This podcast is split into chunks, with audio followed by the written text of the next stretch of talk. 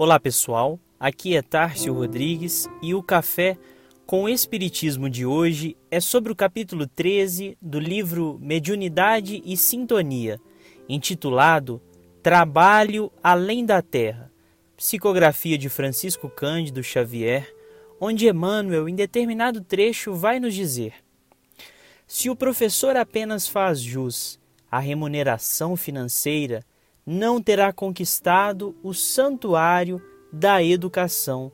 Se o dirigente foge à exemplificação e à nobreza íntima, não terá conhecido a verdadeira autoridade. Se o cooperador subalterno menoscaba a atenção para com o bem comum, viverá muito longe do prazer de servir. Se quem levanta paredes e monumentos cinge-se apenas ao interesse particular, não terá percebido a beleza da construção. Se quem alivia as dores humanas procura simplesmente o lucro fácil, de certo desconhecerá o divino templo da cura.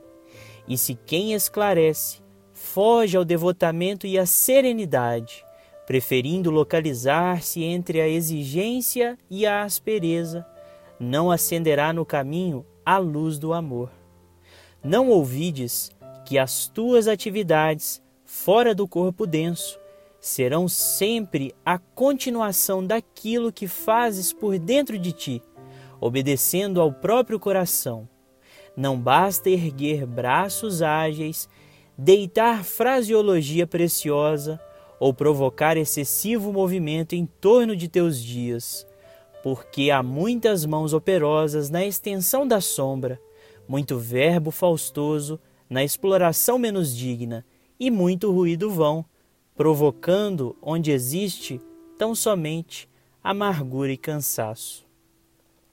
Nesta mensagem, Emmanuel vai nos lembrar do significado profundo que há em cada profissão e em cada atividade que nos envolvemos, ressaltando a importância de realizarmos de, fora, de forma sincera e zelosa tudo o que nos propusermos a desenvolver.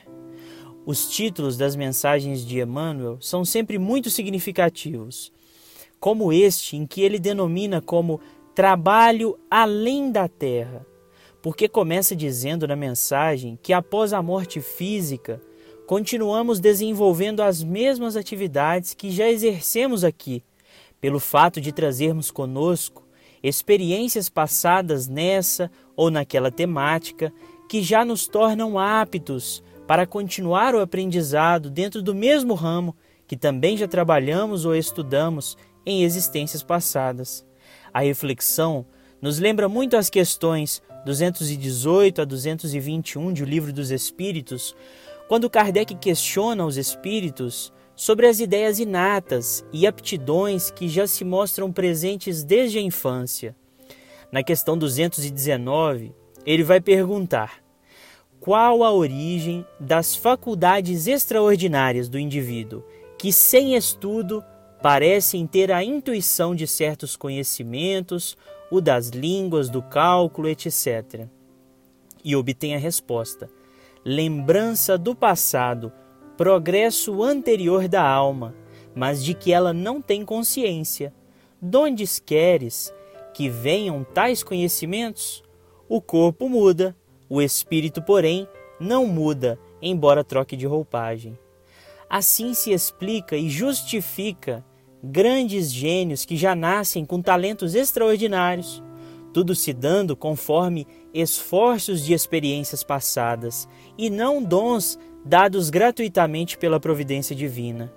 E a compreensão dessa lógica, ela é tão importante porque mesmo que não sejamos gênios com habilidades extraordinárias, entendemos que se começarmos agora em algo que talvez não temos tanto talento, certamente colheremos bons resultados no futuro, mesmo que em outras vidas, pois nada do que se realiza fica perdido, principalmente aquilo que desenvolvemos com esforço e resignação. Como conclui Emmanuel, ama o serviço que o Senhor te confiou, por mais humilde que seja, e oferece-lhe as tuas melhores forças, porque do que hoje fazes bem no proveito de todos, retirarás amanhã o justo alimento para a obra que te erguerá do insignificante esforço terrestre para o trabalho espiritual. Fiquem com Deus e até o próximo episódio do Café com o Espiritismo.